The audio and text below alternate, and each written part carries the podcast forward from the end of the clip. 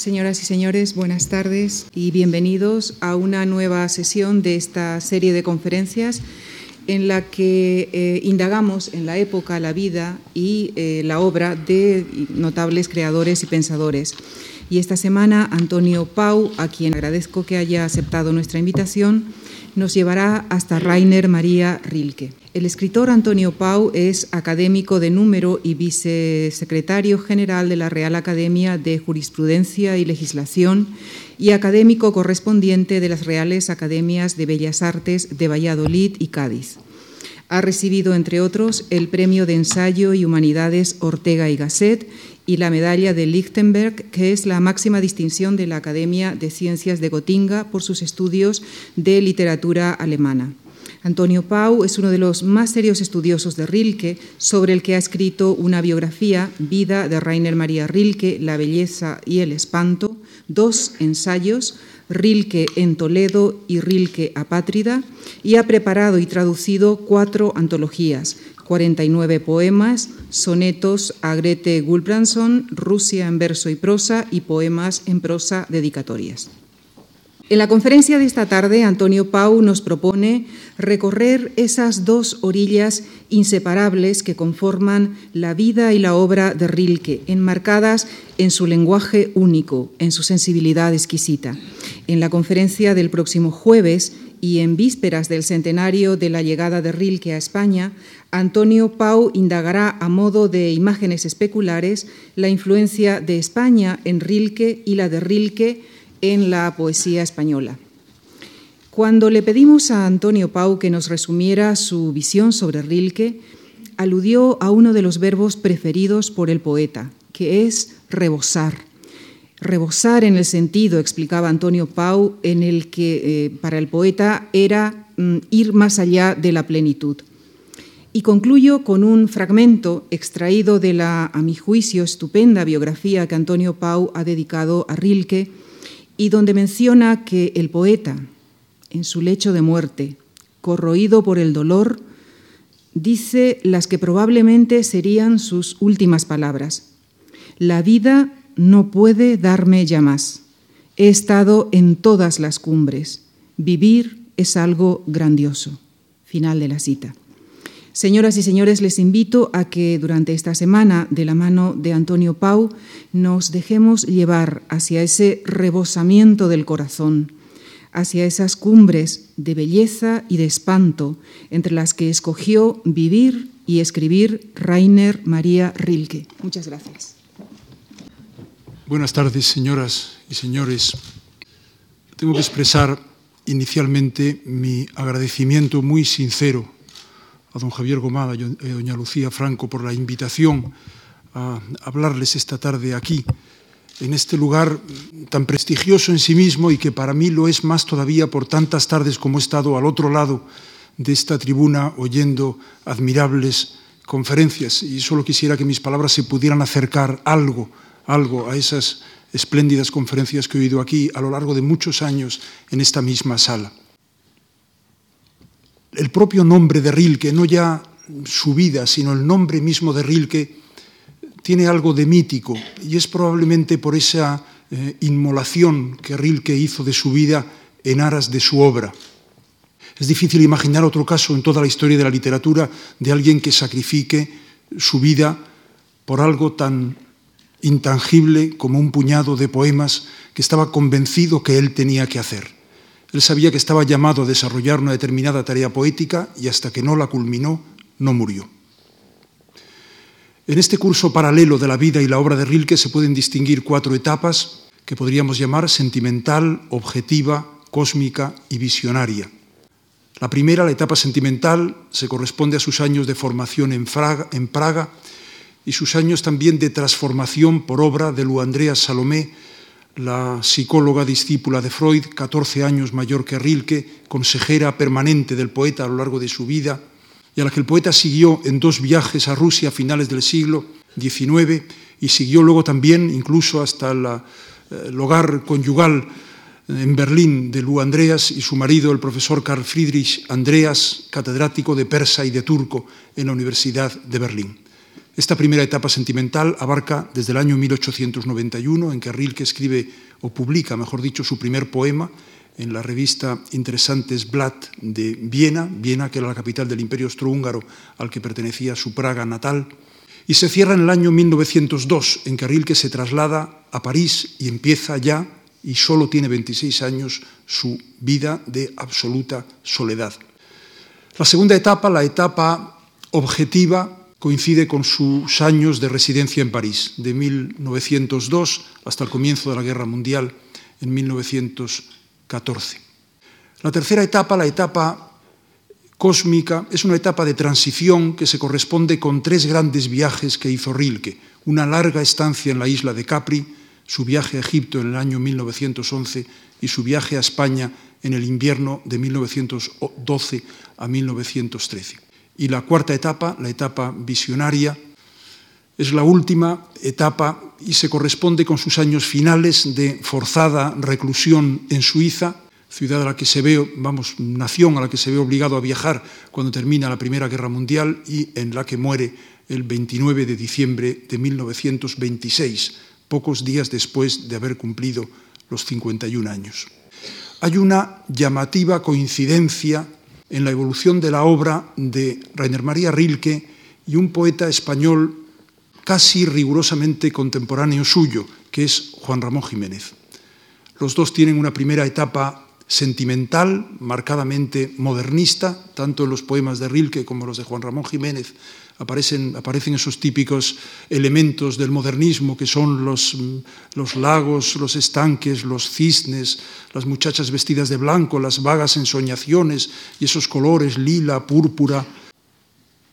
Y además hay otro fenómeno que los aproxima aún más, y es que en el caso de Rilke se produce eso que los estudiosos del poeta austrohúngaro han llamado la realidad como pretexto, die Realität als Vorwand. De manera que eh, el poeta utiliza la realidad para trasladar a ella lo que son sus propios sentimientos. Y el mismo fenómeno lo ha observado Carlos Bousoño, quizá el mejor estudioso de la obra de Juan Ramón Jiménez, en lo que ha llamado los desplazamientos atributivos. De manera que cuando el paisaje está alegre o está triste o está feliz, quien está alegre, quien está triste, quien está feliz es el poeta que utiliza la realidad como pretexto. Muy cerca de aquí, yo creo que desde la puerta de la fundación se puede ver, está el jardín del Sanatorio del Rosario, al que Juan Ramón Jiménez dedicó un libro entero de versos, Arias Tristes. Es el caso más típico de realidad como pretexto, de desplazamientos atributivos. Todos los adjetivos que dedica este jardín que tenemos aquí a la vista están reflejando los sentimientos de Juan Ramón Jiménez. Es el único jardín de Madrid que tiene un libro entero dedicado a él. Eh, por eso yo hace unos años promoví la declaración como jardín, como bien de interés cultural y ya va avanzando el expediente, porque me parece que eh, merece un reconocimiento eh, oficial la significación literaria, porque además a pesar de la progresiva extensión del, del, sanatorio y de la maternidad, todavía se conservan elementos como la fuente y como los árboles que coinciden exactamente con lo que dice Juan Ramón Jiménez en sus versos de Arias Tristes. La segunda etapa de Rilke coincide también con la que se suele llamar la etapa intelectual de Juan Ramón Jiménez, que mi palabra sea la cosa misma, creada por mi alma nuevamente, dice Juan Ramón Jiménez, unas palabras que habría suscrito con entusiasmo Rainer María Rilke en esta etapa del poema Cosa, del Dingedicht. Y luego coincide llamativamente también la última etapa, la etapa visionaria estos dos poetas tan obsesionados por el rigor, tan obsesionados por la contención verbal, tan ajenos a la escritura automática, a la escritura onírica, de pronto al final de sus vidas se abandonan, se entregan al caos, al subconsciente y hacen poemas absolutamente visionarios, oraculares, de las que no se sienten prácticamente autores. Es muy curioso cómo lo expresan los dos poetas de una forma tan paralela ha sido una tormenta en el espíritu, ha sido un huracán en el espíritu, dice Rilke. Y dice Juan Ramón Jiménez, ha sido una embriaguez rapsódica, una fuga incontenible. Los dos poetas que no se conocen, que no saben de la experiencia del otro, la describen de la misma manera. Antes de entrar en el estudio o en el examen paralelo de la vida y la obra de Rilke, quisiera hacer referencia a dos aspectos de su personalidad que son muy significativos, que es por un lado su peculiar sensibilidad y por otra parte su peculiar lenguaje. Permítanme que a efectos puramente sistemáticos clasifique a los poetas en militantes y sensitivos. Los poetas militantes aportan, los poetas sensitivos reciben. Los poetas militantes tienen una ideología o tienen al menos una estructura del mundo que trasladan a sus poetas, a sus poemas. Los poetas sensitivos se dejan impregnar por la realidad que les rodea y reflejan esa realidad en sus poemas. En el extremo máximo de los poetas sensitivos está Rainer María Rilke. Hay un grupo de poemas en prosa de Rilke que revela muy bien cómo era mm, esta peculiar sensibilidad del poeta, que lo tituló Noticias sobre las melodías, sobre la melodía de las cosas. Notizen zur Melodie der Dinge. Porque el poeta está a la escucha permanente de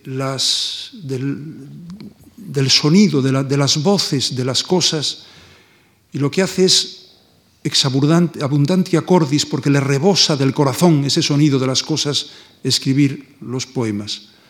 Por eso, como han recordado en su amable presentación doña Lucía Franco, precisamente la palabra rebosar en todas sus variantes alemanas, de überfühlen, überfließen, überlaufen, se repiten continuamente en la obra de Rilke. Rilke, por otra parte, no tuvo ideología, es una prueba más de que está situado en el, extremo de los poetas sensitivos. No solo no tuvo ideología, sino que no entendió ninguna ideología. Y les voy a poner tres ejemplos. Cuando en uno de los viajes que hizo a Rusia, Rilke, con Lu Andrea Salomé, fueron a visitar a una profesora de la Universidad de San Petersburgo, Sofía Schill, que era amiga de Lu Andrea Salomé, y Sofía Sila, además de dar clases en la universidad, daba unas clases nocturnas a los obreros y quiso, tuvo ella interés en presentar a Rilke y Andrea Salomé por un lado y a estos obreros tan eh, inquietos porque estábamos ya en los albores de la revolución del 17. Efectivamente los citó una noche y aquellos fueron dos monólogos absolutamente paralelos. Los obreros les hablaron de sus inquietudes políticas, de su organización para alcanzar el poder, y, Rilke le habló de la pureza del alma del labriego ruso y de la grandeza de su sencilla vida cotidiana, porque Rilke tenía idea determinada que además no alteraba normalmente de las cosas, con lo cual no podía entender ese espíritu revolucionario.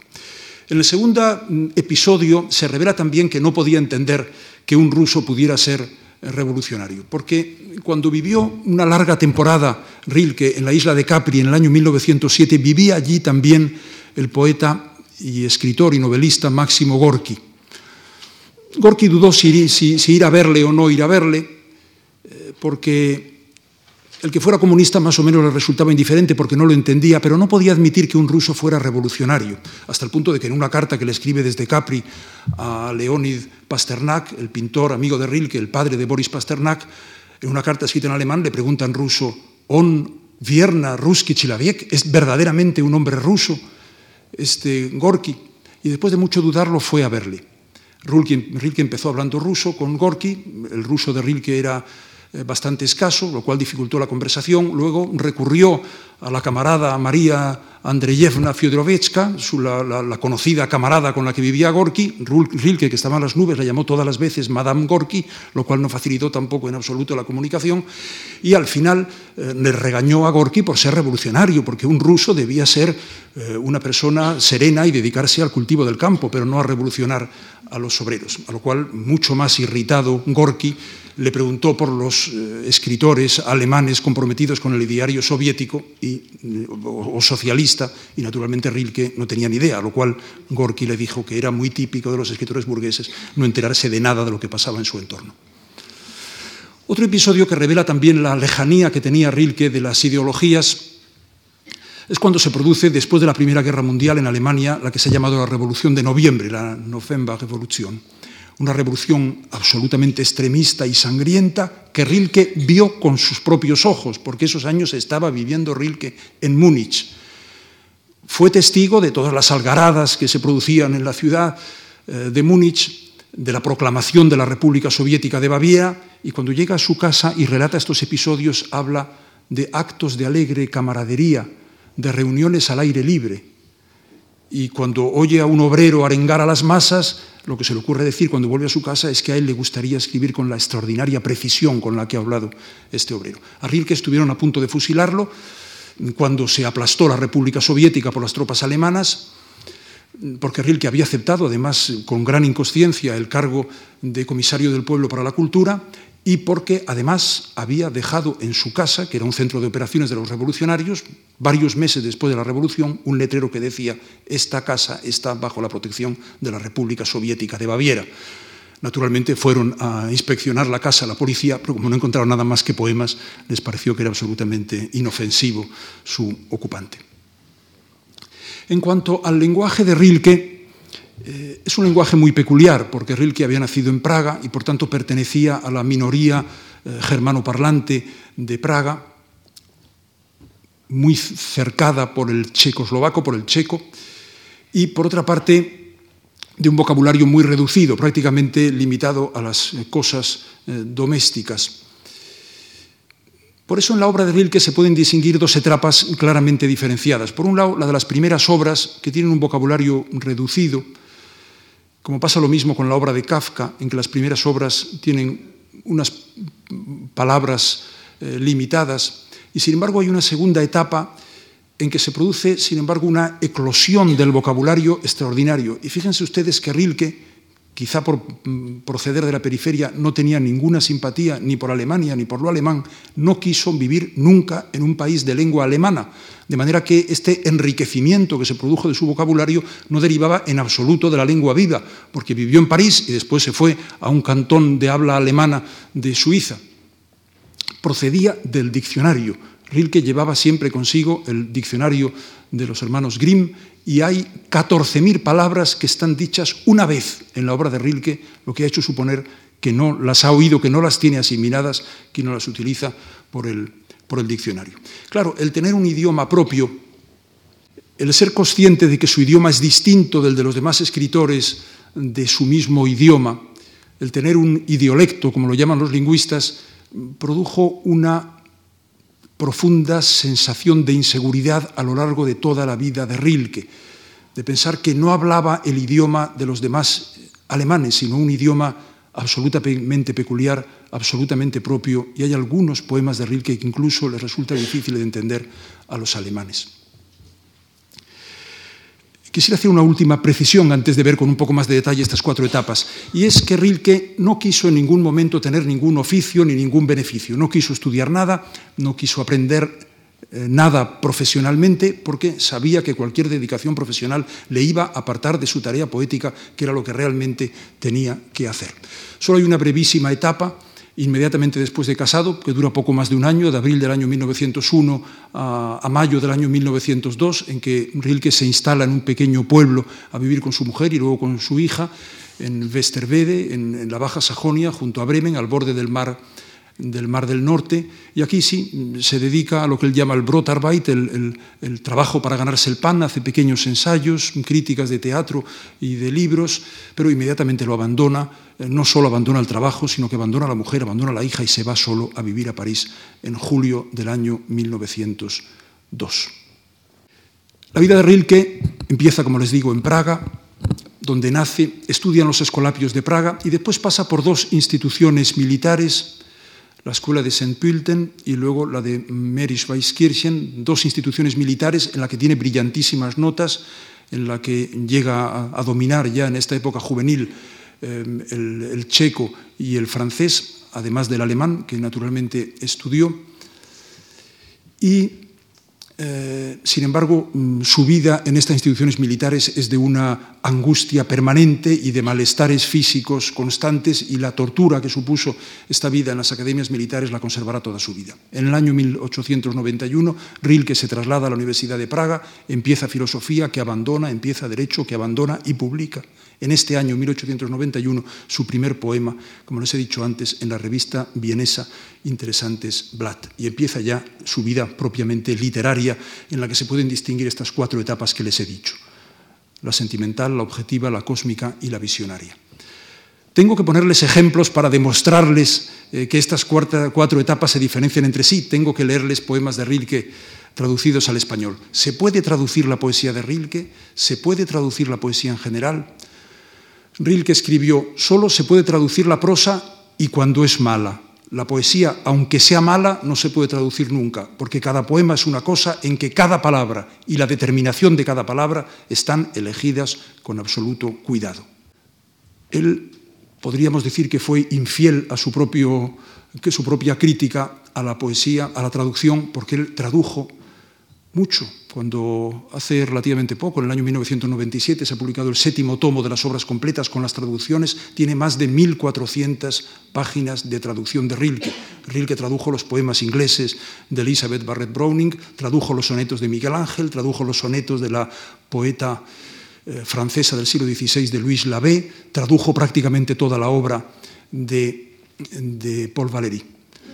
Pero claro, Rilke no traducía, Rilke recreaba Rilke hacía magníficos poemas alemanes sobre la base de estos poemas extranjeros. Lo mismo que hizo Juan Ramón Jiménez con Rabindranath Tagore, cuando, cuando a Juan Ramón Jiménez le decía que, qué curiosa semejanza tenía la obra de Rabindranath Tagore con la de Juan Ramón Jiménez, Juan Ramón Jiménez sonreía.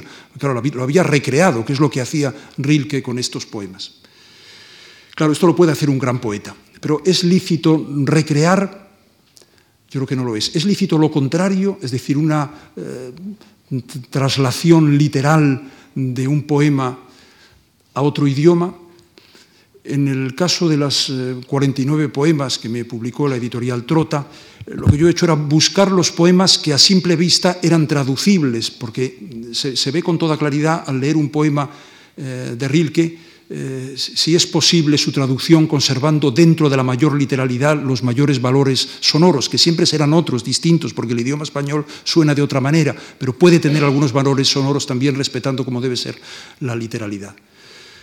Cuando, sin embargo, Antonio Colinas me encargó traducir todo lo que quedaba por traducir de Rilke, que se publicó en un libro de más de 500 páginas, poemas en prosa, dedicatorias, ahí, claro, tuve que forzar un poco la eufonía del español resultante dentro de la mayor literalidad del, original. Donde no tuve dificultades es para traducir los poemas rusos de Rilke, me encargó Andrés Trapiello para la veleta, en Rusia y verso y prosa, porque el, el ruso de Rilke es muy elemental y la propia sencillez de expresión es la que está ya impregnada del lirismo, de manera que con una traducción literal conserva extraordinariamente los valores que tiene el original. Como les digo, la primera etapa de la obra de Rilke es la obra sentimental, la época sentimental. A esta primera época corresponden eh, dos libros iniciales, Adviento, Advent, y otro que tiene un título muy narcisista, Para celebrarme, Mir zu feiern, y tiene también un tercer libro que está ya en tránsito a la segunda etapa, la etapa eh, objetiva. Es el libro de horas, das Stundenbuch.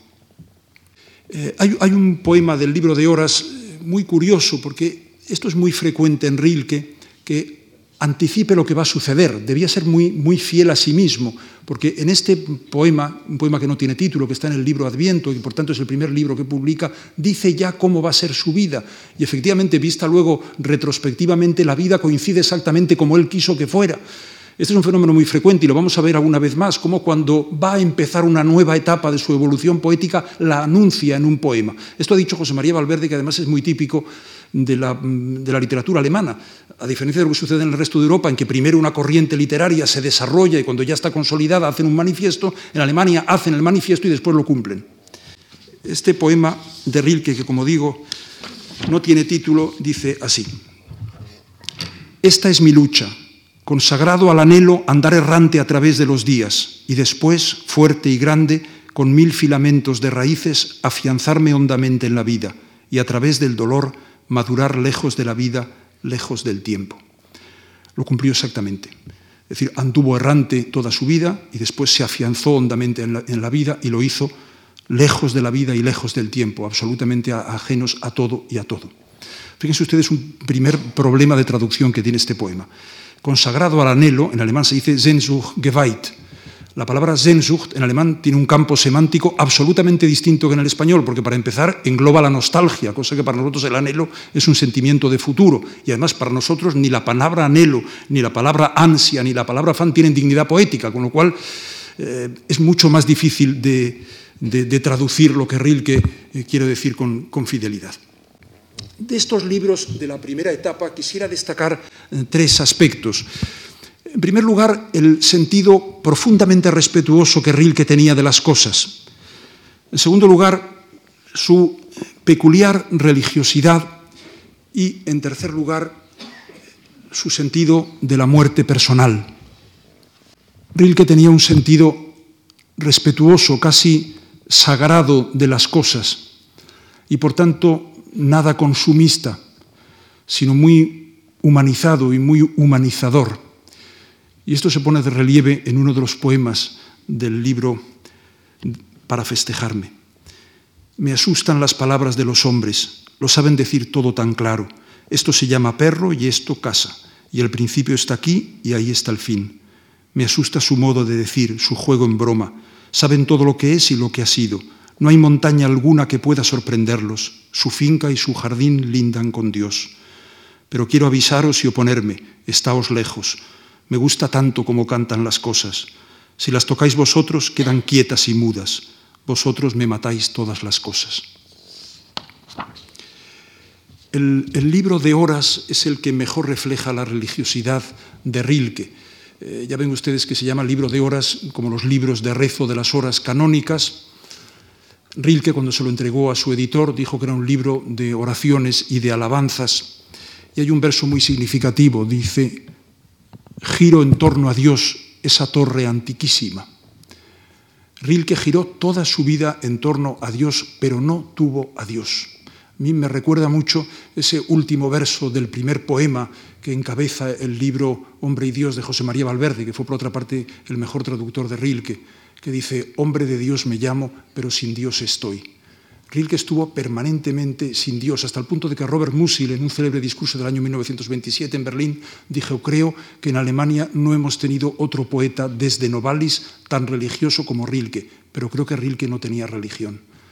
Yo creo que no es que no tuviera religión, es que no, no, no sintió a Dios. Es decir, en, sus noches de, zozobra no sintió en ningún momento ninguna manifestación de Dios. Hasta el punto de que como no lo sintió, tuvo una cierta necesidad de crearlo. Y aparece en muchos poemas un Dios creado por el orante. ¿Qué vas a hacer, Señor, cuando yo muera? Yo soy tu cántaro y cuando me rompa. Yo soy tu bebida y cuando me vierta. Yo soy tu vestidura, soy tu oficio, y sin mí pierdes tu sentido. Y hay un verso de Rilke que me parece de una densidad, o un hemistiquio, ni siquiera es un verso, de una densidad biográfica asombrosa, y que podía haber estado en su epitafio en lugar de esos eh, versos que luego veremos bastante crípticos. Fui canto y Dios la rima. Y hay un poema que yo creo que es su máxima expresión de fe, donde dice, apágame los ojos y te seguiré viendo, cierra mis oídos y te seguiré oyendo, sin pies te seguiré, sin boca continuaré invocándote, arráncame los brazos, te estrechará mi corazón como una mano, párame el corazón y latirá mi mente, lanza mi mente al fuego y seguiré llevándote en la sangre. En el libro de horas está también una de las ideas que más se han repetido de Rilke, eh, que más la repetía también, muy recordado Federico Sopeña, tan vinculado a esta fundación, al que yo le oí aquí su última conferencia, que es la idea de la muerte personal, que lo dice Rilke en un, verso, en un poema breve de tres versos. Dice, da a cada uno, Señor, su propia muerte, la muerte que deriva de su vida, esa vida en que hubo amor, pena y sentido. Y luego después, en su única obra de prosa, en las... Eh, en los apuntes de Malte Lauritz Brigge, insiste, como en otros sitios, también en esta idea de la muerte personal, y escribe Rilke, ¿quién da hoy alguna importancia a una muerte bien preparada? Nadie, ni siquiera los ricos, que podrían permitirse morir con todo detalle, empiezan a hacerse descuidados e indiferentes. El deseo de tener una muerte propia empieza a ser cada vez más raro.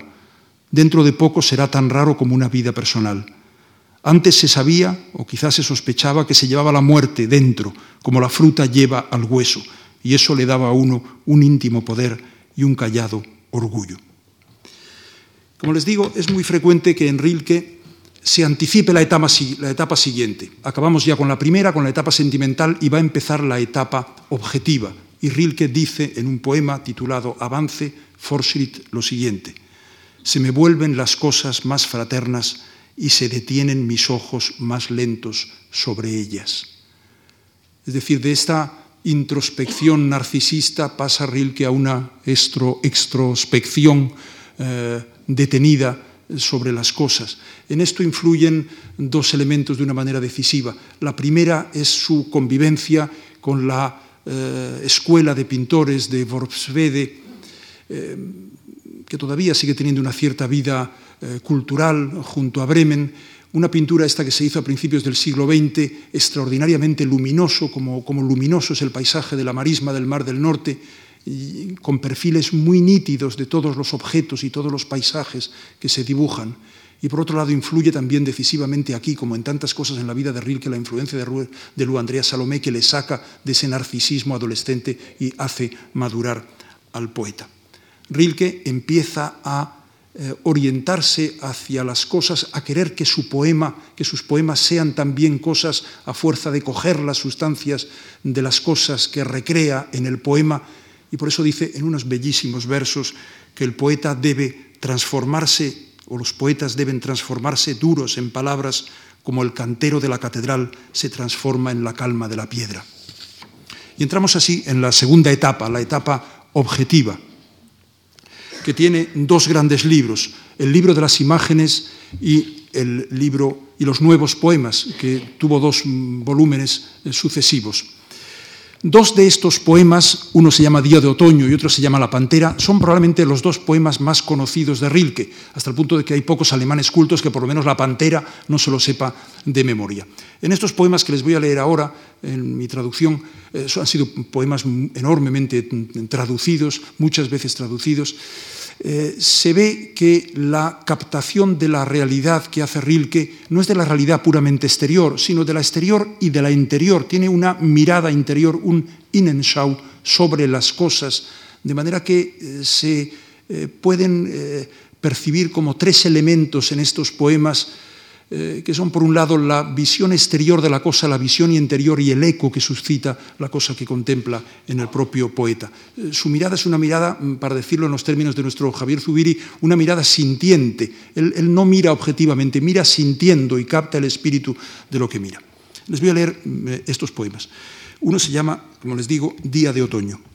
Señor, ya es tiempo, grande ha sido el verano Tiende tu sombra sobre los relojes de sol y desata los vientos por el campo. Haz madurar las frutas más tardías, dales dos días más de sur, fuérzales a acabar y echa el último dulzor al vino recio.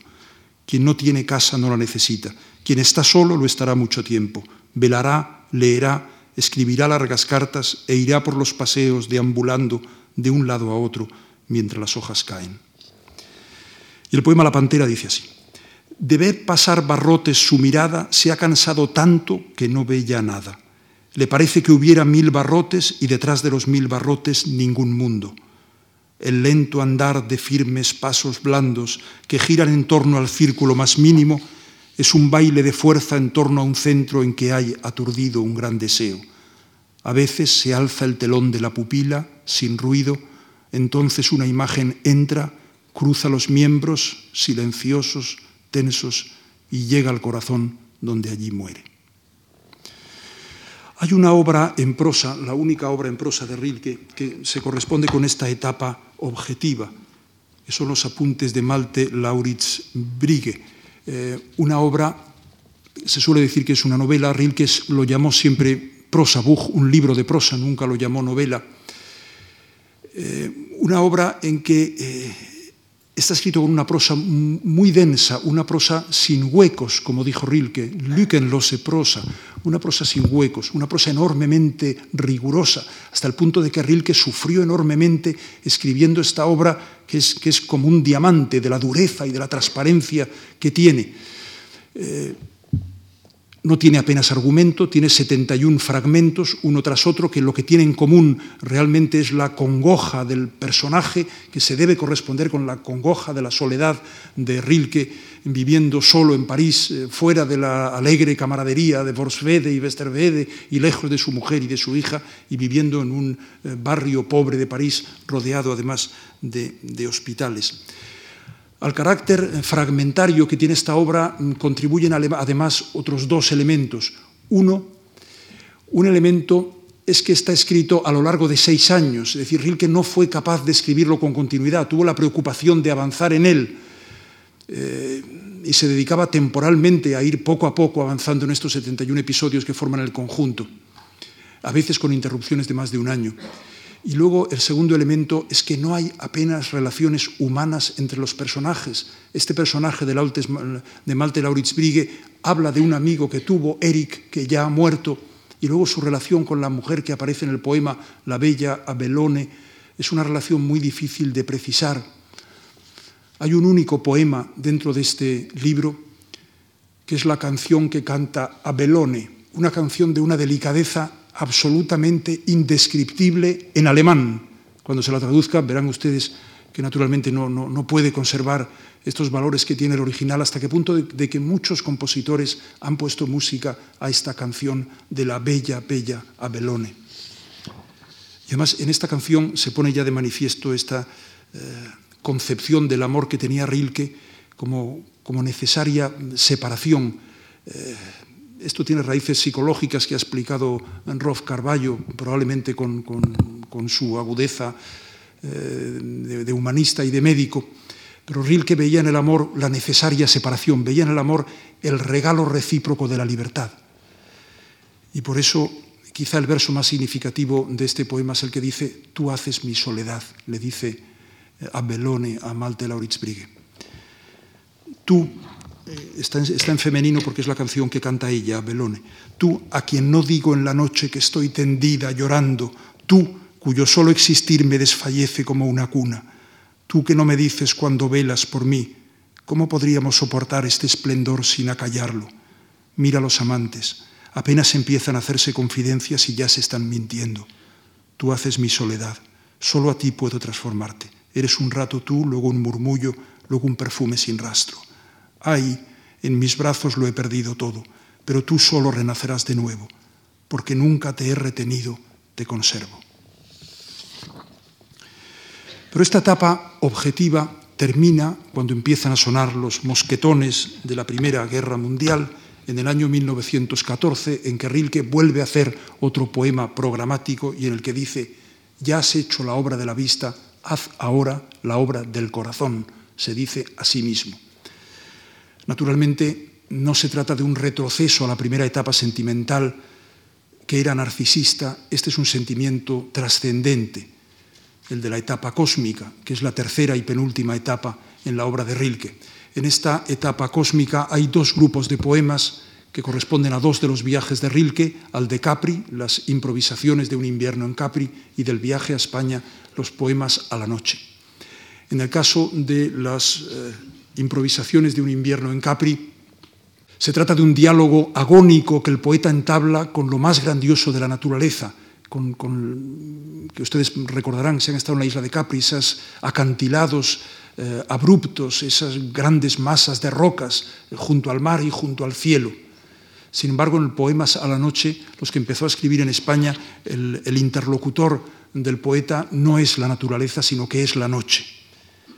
En España, Rilke ha tenido, como veremos dentro de un par de días más despacio, dos vivencias decisivas, mínimas, pero decisivas. En primer lugar, los cuadros del Greco y sobre todo los ángeles del Greco, esos ángeles que suben desde las escenas terrestres hasta las escenas celestes, que parecen empujar, empujar, eh, en el caso de la Inmaculada del, del Museo de Santa Cruz, con su manto blanco, azul, que lo impulsa hacia lo alto porque para Rilke el ángel es el símbolo del, tránsito entre lo visible y lo invisible, los, seres que circulan con naturalidad entre el mundo visible y invisible, entre el, muro mundo de los vivos y el de los muertos, solo pueden ser los ángeles. Y la segunda vivencia es que Rilke ha estado una tarde paseando por las afueras de Toledo, vuelve a la ciudad y eh, cruza por el puente de San Martín, ese magnífico puente del siglo XIII de Toledo, cuando está por mitad de camino ve una enorme estrella fugaz que cae lentamente por el cielo y él tiene la sensación de que cae también dentro de él. De manera que esta experiencia, igual que la de los ángeles del Greco, supone esa fusión del mundo visible y del mundo invisible, del más allá y del más acá. Pero la noche de los poemas a la noche no es la noche cálida, no es la noche íntima, no es la noche acogedora, no es la noche eh, que cobija los abrazos de los amantes, Es una noche áspera, seca, dura. Fíjense ustedes los adjetivos que él utiliza. La noche inerte, la noche fría, la noche fuerte, la oscuridad infinita. Y el poeta siente vértigo ante la noche y dice, tú pasas ignorándome, oscuridad infinita, si sintieras, oh noche, como yo te contemplo, cómo mi ser retrocede al impulso de arrojarme a tus brazos. Los poemas a la noche, Enrique no los publicó en vida, los escribió muy cuidadosamente en un cuadernito, son 22 poemas que se los regaló al filósofo y amigo suyo Rudolf Kastner, y se han publicado hace relativamente poco por un especialista en Rilke, catedrático de la Universidad de Melbourne, en Australia, Anthony Stephens. Y entramos ya en la última etapa de la vida de Rilke, la etapa visionaria.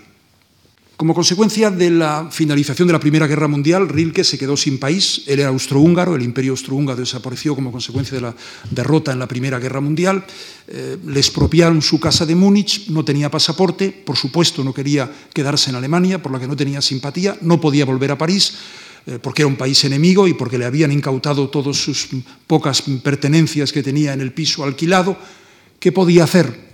Y en este momento le llega la invitación de un círculo de lectura Hottingen, el Hottingen Lesezirkel, que todavía sigue existiendo en Zúrich, para que haga una lectura de poemas en esta ciudad suiza.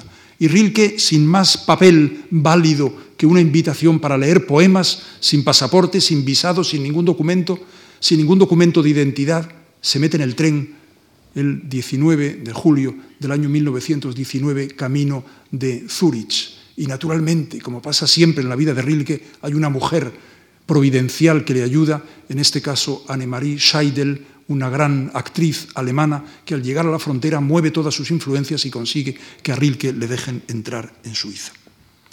Antes de irse de Múnich, Rilke ha copiado a mano el que es el libro esencial de esta etapa, el libro fundamental y quizá la obra cumbre de Rilke, que son las elegías de Duino. Antes de irse de Múnich, ha copiado lo poco que tiene hecho de las elegías de, Ruino, de Duino, la primera elegía, una parte de la segunda, una parte de la tercera y el comienzo de la sexta. Hace dos copias a mano, una se lo envía a su editor, Anton Kippenberg, el director de la editorial Insel, y otro se lo manda a Lu Andreas Salomé. La historia de las elegías se remonta muchos años atrás, en enero del año 1912. Rilke estaba pasando unos días en el castillo de Duino, un extraordinario castillo medieval que se destruyó en la Primera Guerra Mundial y se reconstruyó eh, junto a Trieste, rodeado prácticamente de, territorio esloveno, aunque es el extremo más eh, oriental de Italia.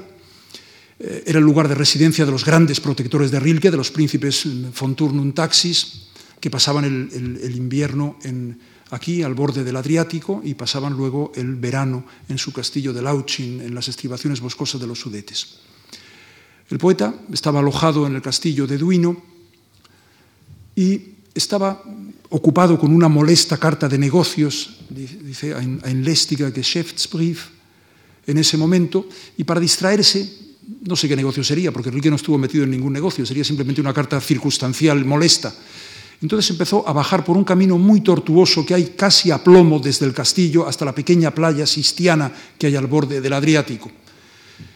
Bajó pensando en esta carta, era mediodía, no se oía absolutamente nada, ni cantar los pájaros, hacía sol, y de pronto oyó una voz que le dijo, ¿quién si yo cantara me oiría desde el coro de los ángeles? Wer, wenn ich schrie, hörte mich denn aus der Engel Ordnungen? Y el poeta en ese momento sacó el cuaderno que siempre llevaba en el bolsillo y el lápiz y siguió escribiendo este poema. ¿Quién si yo gritara me oiría desde los coros de los ángeles? Y si uno de repente me acercara a su corazón, me desvanecería por su existencia más fuerte, porque lo bello no es otra cosa que el comienzo de lo terrible, que podemos soportar, que admiramos, porque serenamente desdeña destrozarnos. Todo ángel es terrible. Volvió a subir, contestó la molesta carta de negocios y por la noche ya había escrito la primera y una gran parte de la segunda elegía. Pero aquí empieza la terrible tragedia de Rilke, y es que es incapaz de seguir escribiendo las, las elegías hasta diez años después. Rilke anda de un lado para otro, eh, por toda Europa, hasta el punto de que sería absolutamente imposible trazar eh, su recorrido sobre un plano porque quedaría absolutamente emborronado, cosa que se produce también en el caso de Juan Ramón Jiménez, cuando empieza a escribir el poema Espacio, no puede seguir y viaja de Florida a, Washington, de Washington a Riverdale, de Riverdale a Puerto Rico, con, la angustia de ser incapaz de que esta es una poesía oracular, que le tiene que venir de alguna manera, que él no puede por sí solo escribirlo, hasta el punto de que entre tanto escribe otras cosas que le dejan absolutamente insatisfecho. Solamente en Toledo consigue escribir algunos versos de la sexta elegía. Bueno, Rilke llega a Suiza, como digo, en el año 1919 y empieza a buscar lo que él llamaba el lugar de las de las elegías de Elegienort, recorre toda Suiza y al fin encuentra un pequeño torreón medieval situado en el eh, cantón del Valais, eh, el cantón más meridional de Suiza, una gran llanura bordeada por dos crestas de los Alpes, por el que discurre el Ródano, que todavía por aquí es un torrente, solo cuando pase el lago Lehmann se convierte en un río majestuoso. Un cantón, como digo, de lengua francesa, cosa que para Rilke era decisivo, encuentra este pequeño torreón y se instala allí. El 21 de julio del año 1921, Rilke se instala en el torreón de Musot, un torreón que no tiene ni luz eléctrica, ni agua corriente, ni teléfono, ni ninguna comodidad, porque no había sido utilizado desde hacía siglos. A su protectora en Suiza, Nanny Wunderli Folkart, la que más le ayudó en todos los años de Suiza, le escribe en el mes de octubre Hoy empieza mi soledad. No recibe absolutamente a nadie, hasta el punto de que eh, dos meses después, en diciembre, despide también a la asistenta, Frida Baumgartner, quizás sea de los pocos casos en que una asistente ha pasado la historia de la literatura, porque una mujer extraordinariamente sensible. Eh, das Geistlein, como él la llama, el duendecillo, por lo eficaz eh, que era en todos los trabajos que hacía en la, casa y se queda absolutamente solo, escribiendo solamente cartas. Cuando llega el mes de enero, Rilke le escribe a Nanny Wunderli Volkart, hoy empieza mi ayuno de cartas, mein Brief Fastenzeit. Ya no va a escribir tampoco cartas, no se va a relacionar absolutamente con nadie, ni en persona ni por correspondencia. Y Rilke escribió cerca de 10.000 cartas. Para él era una tarea cotidiana y tan literaria como la obra poética. Y de pronto, de pronto, el torrente del oráculo, abre su cauce y en cuatro días, del 2 al 5 de febrero del año 1922, Rilke escribe los 26 sonetos a Orfeo en cuatro días y a continuación del 7 al 14 de febrero de 1922 escribe lo que faltaba de la segunda elegía, la tercera elegía, la cuarta, la quinta, lo que quedaba de la sexta, la séptima, la octava, y casi toda la décima que solo tenía algunos versos escritos. En siete días ha escrito la obra más grandiosa de la literatura alemana. Probablemente en estos siete días no ha comido nada, porque nadie ha estado junto a él y no había nada que comer más que unas pocas manzanas alrededor del torreón de Misot. Cuando acabó de escribir, salió y acarició los muros del torreón. Y por si esto era fuera poco, inmediatamente después, antes de que acabara el mes de febrero, escribió los 29 sonetos Arfeo, la segunda parte de los sonetos Arfeo, que ya se le dieron aún por más añadidura. Esta obra está escrita con un estado de exaltación eh, extremo. Eh, por un lado, mm, es una sucesión de, imágenes, de recuerdos, de asociaciones subconscientes, de imágenes de cuadros que Rilke ha visto y por otro lado tiene la particularidad de que da eh, dignidad poética, relevancia poética a, cosas, a expresiones, a conceptos que no lo habían tenido en ningún momento en la literatura alemana. No tienen apenas unidad formal porque hay algunas elegías de Duino que están escritas en verso libre y otras están escritas en verso blanco. Y luego lo único que tienen en común es quizá unas ideas eh, unas ideas que, lo presiden todo, que aparecen en algunos momentos a lo largo de las diez elegías, la idea, por ejemplo, de la vida como disgregación, la, fatalidad del amor que es necesariamente separación, eh, su idea de que el hombre debe transformar para dar mayor vida en su interior a las cosas, su idea de los ángeles como vínculo del mundo visible e invisible, y su idea también muy importante de la irrevocabilidad del ser, de la perdurabilidad del ser, de que el hombre creado tiene que perdurar necesariamente más allá de la muerte. Al principio, les decía, les hablaba de este rasgo de la vida como disgregación interior. En la quinta elegía dice, los vagabundos, esos seres un poco más fugitivos que nosotros incluso. Y en la octava elegía escribe, y nosotros, espectadores siempre en todo, vueltos para mirarlo todo y nunca fuera, nos desborda, lo ordenamos y cae, y otra vez lo ordenamos y caemos. Y esa transformación de la realidad en el interior del hombre, que se refleja en estos bellísimos versos de la novena, de la novena elegía. Estas cosas que viven alejándose quieren que las transformemos del todo en el corazón invisible, del todo infinitamente. Tierra, no es eso lo que quieres, invisible resurgir en nosotros, no es tu sueño hacerte alguna vez invisible, la tierra invisible, ¿qué es sino transformación tu apremiante mensaje? Bueno, cuando escribió las elegías y los sonetos a Duino, eh, Rilke descansó, ya había hecho lo que tenía que hacer y eh, cambió su vida por completo. Eh, empezó a salir por allí, por los caminitos que hay a, los lados del torreón de Musot.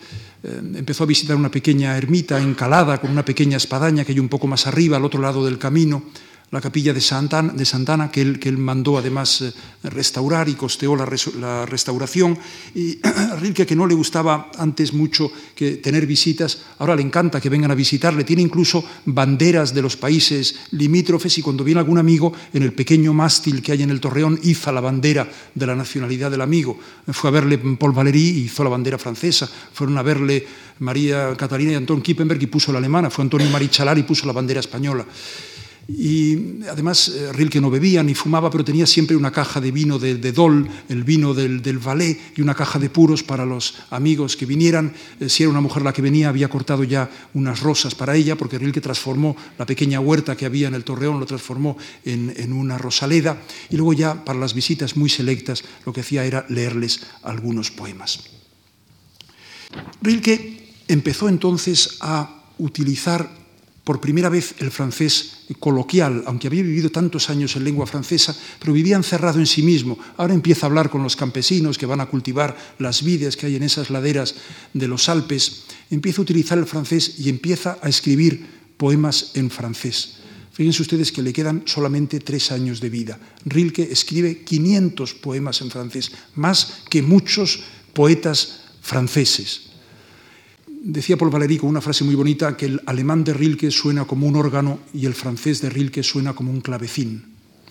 Pero la verdad es que esta frase de Paul Valéry quizá valiera más para la primera etapa de las poesías francesas de Rilke que para la segunda etapa. Hay una primera etapa en que Rilke efectivamente cansado de los grandes dolores metafísicos que había expresado en el alemán, quiere expresar las pequeñas cosas en francés. El francés le, le rejuvenece extraordinariamente. Escribe versos de arte menor, muy transparentes, muy cristalinos, muy sonoros.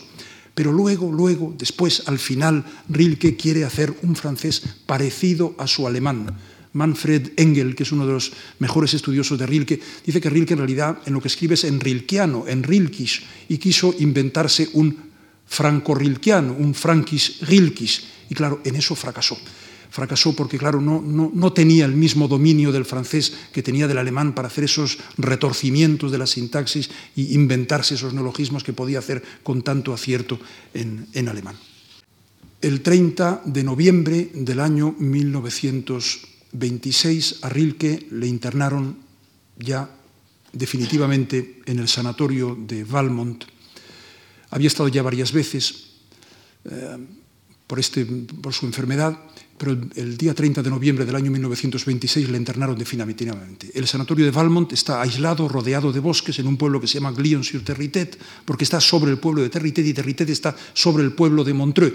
Es una eh, eh, ladera muy escarpada de los Alpes sobre el lago Lehmann, en que hay tres pueblos unos sobre otro. Al poco de llegar, el 8 de noviembre, le escribe una carta a Nanny Wunderlich Forkart donde le dice que mm, se encuentra gravemente enfermo y Nani va a pasar eh, los últimos días con Rilke y no se separa de él. Es la única persona que le acompaña en todo momento, hasta el momento de la muerte. Rilke todavía tiene fuerza para coger el lápiz y escribir un poema, su último poema, que es este. Ven tú, el último a quien reconozco, dolor incurable que se adentra en la carne, igual que yo ardía en el espíritu, mira, ardo ahora en ti. La leña ha resistido largamente la llama que encendías, pero ahora te alimento y en ti ardo. Mi calma se hace furia en tu furia, se hace infierno, algo que no es de aquí. Sin planes, sin futuro, subo a la confusa cima del dolor, sabiendo que nada del futuro valdrá para mi corazón, que guardaré en silencio todo lo que ha atesorado. ¿Soy yo aún quien arde ya irreconocible? No puedo adentrarme en los recuerdos. Oh vida, vida, tendría que estar fuera, pero estoy dentro, en llamas. Ya nadie me conoce. Fiel a su idea de la muerte personal, al final le dijo a Nanny Wunderlich Volkart, ayúdeme a mi muerte, no quiero la muerte de los médicos.